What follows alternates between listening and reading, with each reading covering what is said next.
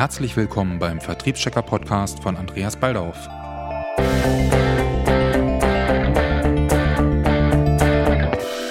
Hier gibt es regelmäßige Infos, News und Interviews zu allem rund um die Themen Vertrieb, Marketing und Selbstvermarktung.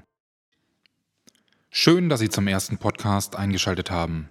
Mein Name ist Andreas Baldauf und ich werde Sie wöchentlich mit tollen Infos, hilfreichen Tipps und spannenden Interviews versorgen, damit Sie noch mehr Erfolg und Spaß im Vertrieb haben.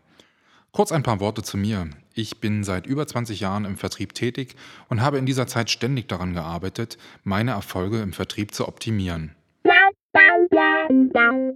Vertrieb ist für mich einer der spannendsten Jobs auf dieser Welt.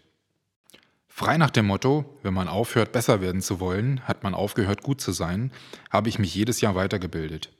Ich bin zu Seminaren und Workshops gefahren, habe mir Vorträge und Podcasts angehört und habe ungezählte Bücher namhafter Autoren gelesen.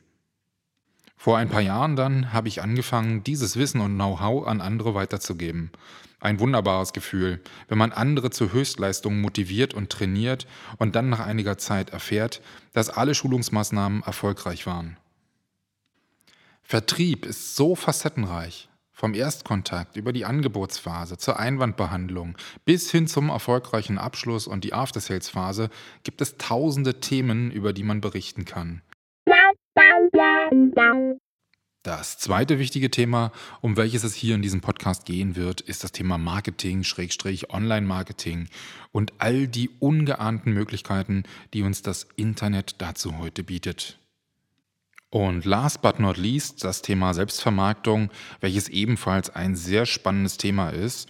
Und diese Selbstvermarktung beginnt mit einer erfolgreichen Bewerbung und einem gelungenen, entspannten Jobinterview. Auch dazu gibt es in Kürze hilfreiche Tipps von mir. Wenn ich zurückblicke auf die letzten 20 Jahre, muss ich feststellen, der Vertrieb hat sich deutlich verändert und das alle paar Jahre. Die Anforderungen und die Bedürfnisse unserer Kunden sind gestiegen. Wir als Vertriebsmitarbeiter dürfen den Anschluss nicht verlieren und deshalb empfehle ich jedem, der über Jahre hinweg erfolgreich sein möchte, sich regelmäßig weiterzubilden und open-minded zu bleiben. So open-minded, flexibel und anpassungsfähig, wie wir in unserer täglichen Arbeit sein müssen, um uns an die jeweiligen Gegebenheiten anzupassen, so authentisch müssen wir bleiben.